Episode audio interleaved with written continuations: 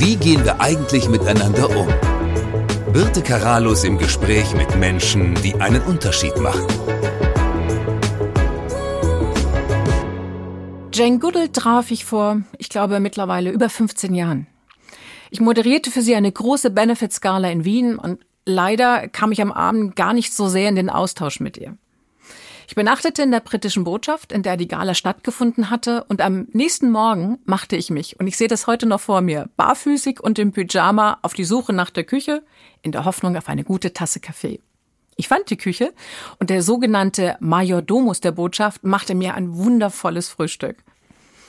So saß ich an einem großen Küchentisch in der Botschaft, als Jane erschien, sympathischerweise eben auch im Pyjama.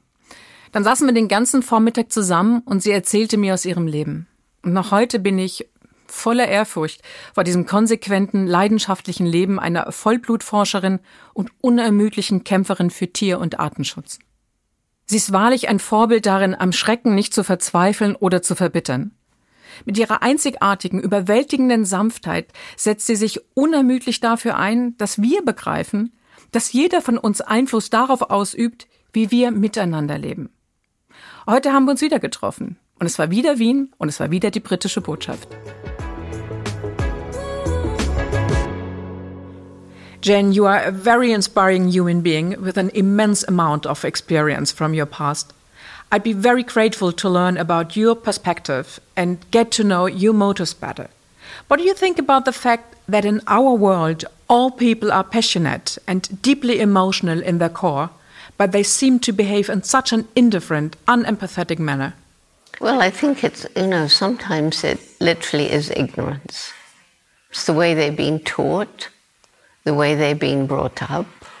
And it seems to be becoming more apparent that children who are terribly abused turn out to be abusive.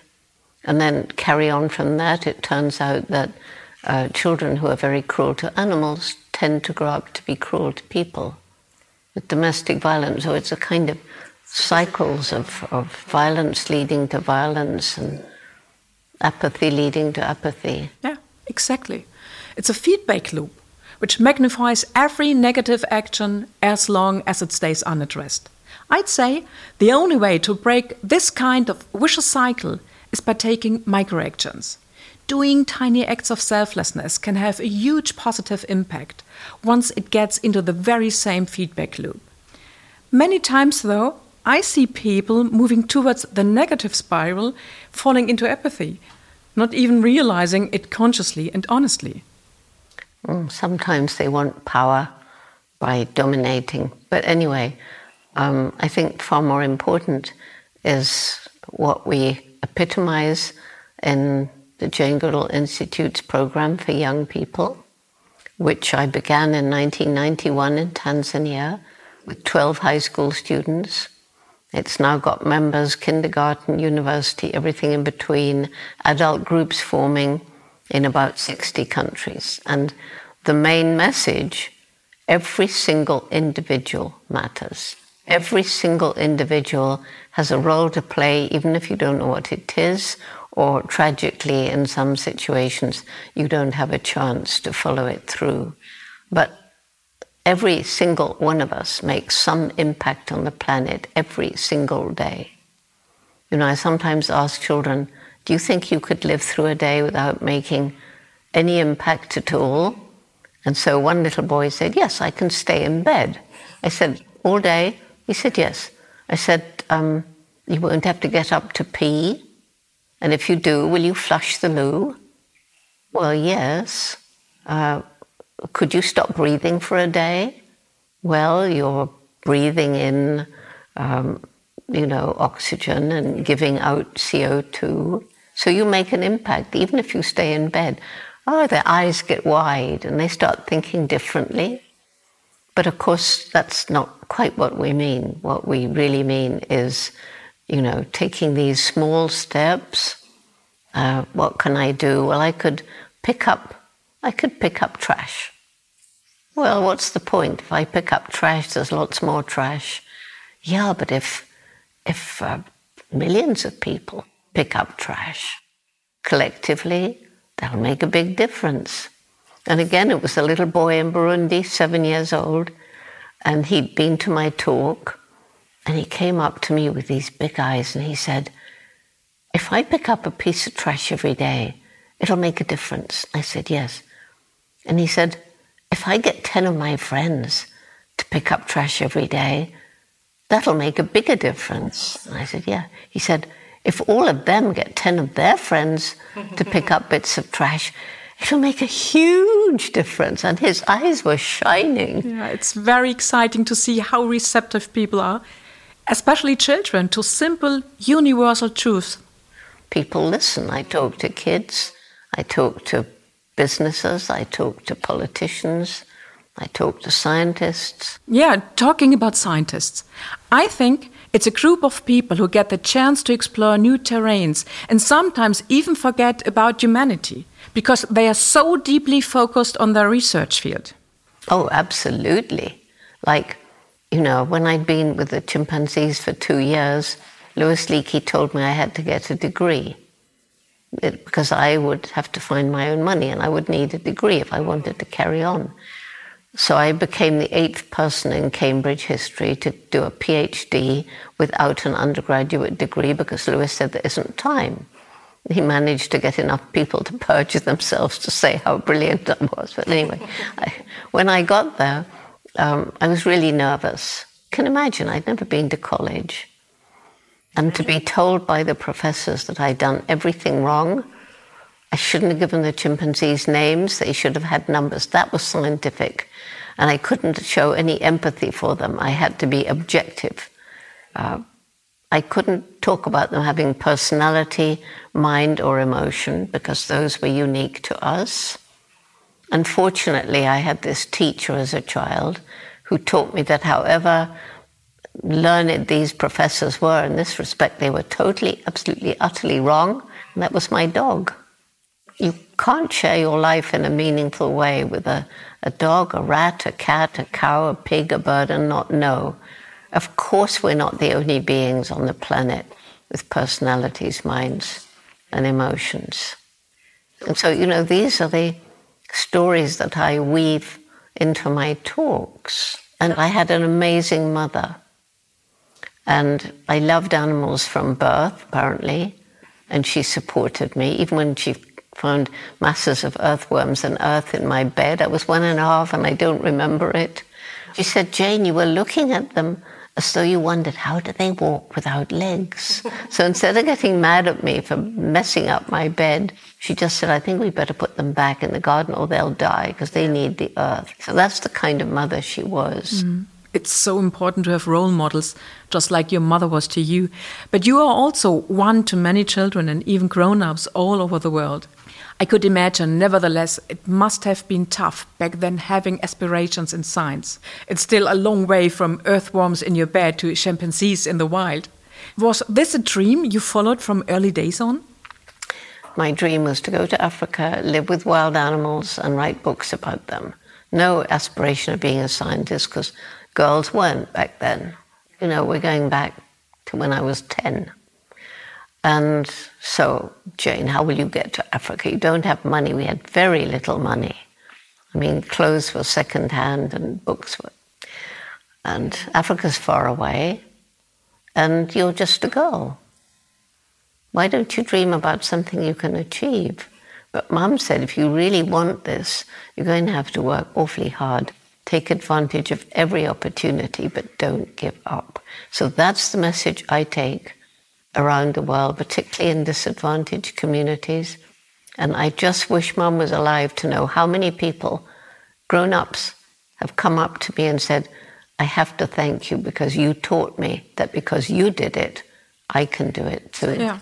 So, Jane, was Africa the ideal place for you to explore it and deep dive into its rich nature?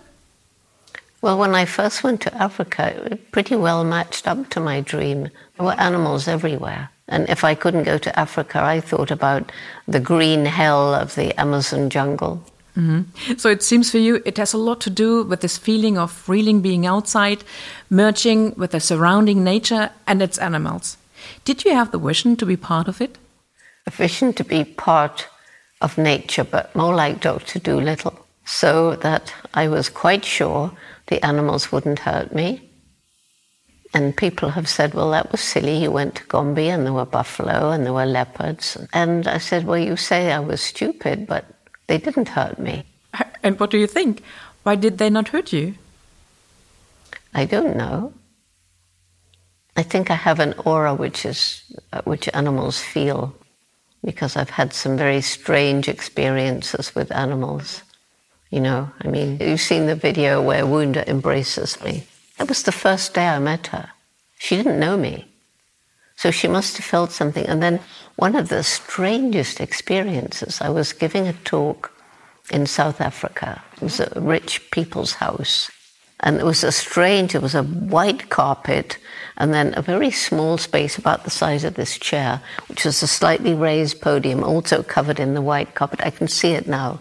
And when I arrived, they had two dogs. And they said, you know, these are Basen- Basenjis, the African hunting dog.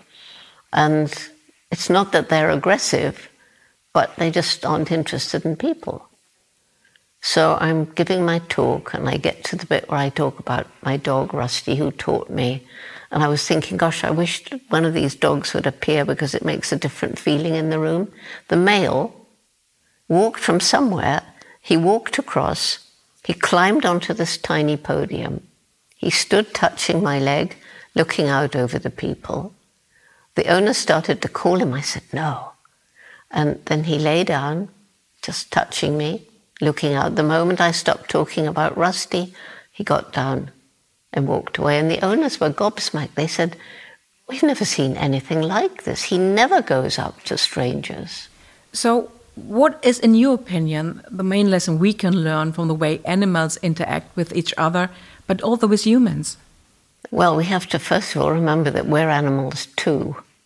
And because chimps are more like us than any other living creature, in behavior, in biology, um, enables you to stand back and say, yeah, but we're different.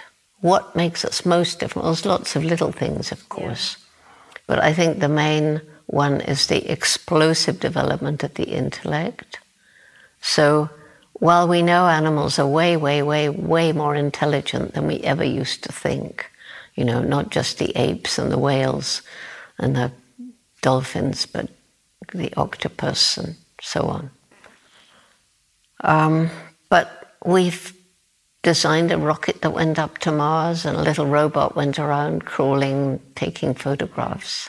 So, how come the most intellectual being to ever live is destroying its only home? So, that's not exactly answering your question, but going back to the chimp, we share qualities with them of brutality, aggression, violence, um, but also characteristics of love and compassion and true altruism.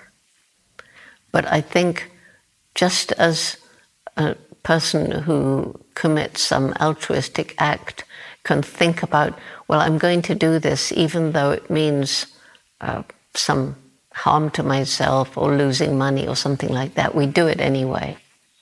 Whereas the chimp will just do it because it's a feeling of the moment.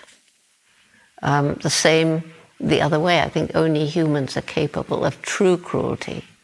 That's deliberate planning of torture, for example. So, what do we learn from animals about how to treat each other? Um, I always think of it the other way around because so many animal rights people get completely, and quite rightly, but they get really upset about the way we treat animals. Humans treat animals. I say, yeah, but look at the, the way humans treat humans. Mm -hmm. This leads us back to the beginning of our conversation. It's all about power.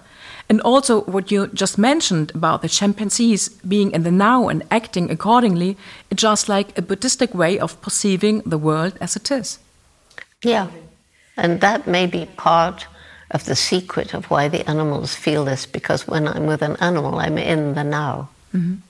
That could be the reason behind the aura of you, which you mentioned before. What is it what you are the most optimistic about in these times? Well, there's, there's four main reasons. And the number one is the young people. When they understand the problems, when we listen to their voices, when we empower them to take action, they are so dedicated, enthusiastic.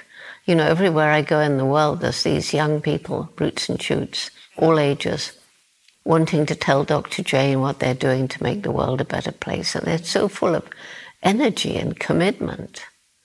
Um, so we just have to keep that spirit up, even if they're living in, under a dictatorship. But hold true to your values and wait for an opportunity when, you know, they'll to rise up. My next reason for hope is the human brain. We are coming up with ways of living in greater harmony. We are beginning to think about our own ecological footprint. And then this nature is so forgiving, so resilient. So you can completely destroy a place like a, a quarry where they've mined for, for um, sand, for cement. And there's companies which they give prize, well, um, uh, Heidelberg, they give a prize each year for the group that's made the best restoration. I can't believe this was ever a ugly gap. And then the next reason is the indomitable human spirit, the people who tackle what seems impossible and somehow succeed and don't give up. Do you remember any particular moment in your life, regardless of it being positive or negative, which led you wanting to create an impact in this world? This conference in 1986, when I learned about the plight of chimps in Africa, it was also a session uh, on conditions in some captive situations. And there was secretly filmed video of chimpanzees in medical research in five foot by five foot cages, youngsters in 22 by 22 inch cages. And it, it was totally shocking. I couldn't sleep for ages. Went to the conference as a scientist. I left as an activist. I didn't even make a choice. It was like I always call it my Damascus moment. Something changed. And I knew I had to do something. I didn't know what, but I knew I had to do something. And that began the long road of trying to get chimpanzees out of medical research, which has finally come true. It's a beautiful motive to stand and fight for. Thank you for doing that. I can really feel the emotional load of this moment, and I totally understand the emerging urge in you to take action. It was awful. First time I went into a lab was probably one of the worst experiences of my life, actually seeing it with my own eyes, which again I felt I had to do. Yeah, sometimes you really have to see the truth through your own eyes to see that it's real. I don't know why the lab let me in. When I think back on it, I think they were rather stupid to let me go in. When I came out of that lab, it was a program run by NIH. And I found, unknown to me, all the top people of NIH were there, sitting around a table. And I sat down feeling utterly shattered. And they were all looking at me, and I thought, oh, they want me to speak. What am I going to say? So, you know, sometimes inspiration comes, and I said, well, I imagine that um, every compassionate person will feel the same as I do after seeing these cages. Well, they could hardly say, We're not compassionate people. So I had them. And then they expected me to point fingers at them. But instead, I talked to them about the chimps of Gombe and how they play and groom and rest. And, and so you have to get to the heart. Yeah. And you found a channel. It's no good arguing with them. They would argue and they would have all these arguments about benefits to human health, which actually turn out not to be true, but nobody knew it back then. But no, if you get to there, that's how you begin to make change. So I tell all the young people don't argue, don't fight. People won't listen to you, they'll be trying to win the argument tell stories. A very powerful message, Jane. Thank you so much. Wie gehen wir eigentlich miteinander um? Birte Karalus im Gespräch mit Menschen, die einen Unterschied machen.